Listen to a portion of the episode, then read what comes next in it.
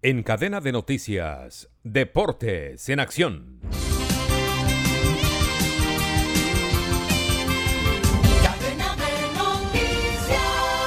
En el cierre de la fecha 15 del fútbol profesional colombiano, América de Cali derrotó 2-1 al Deportivo Pereira con goles de Sarmiento y Ramos. Ramírez hizo el gol para el Pereira. América ahora es cuarto con 25 puntos. Pereira se quedó en el puesto 14 con 17 puntos.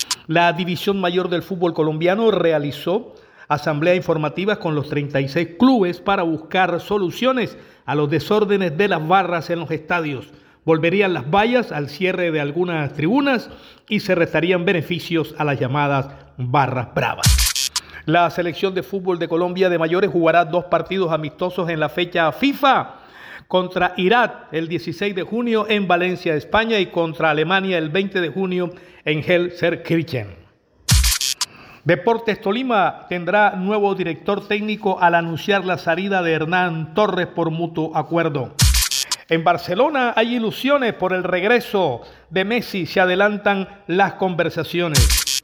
Juanfer Quintero ha sido dada de alta deportiva para entrenar con el cuadro del Junior y esperar volver a competir en la titular del equipo Tiburón. Información con Manuel Manis Ramírez Santana.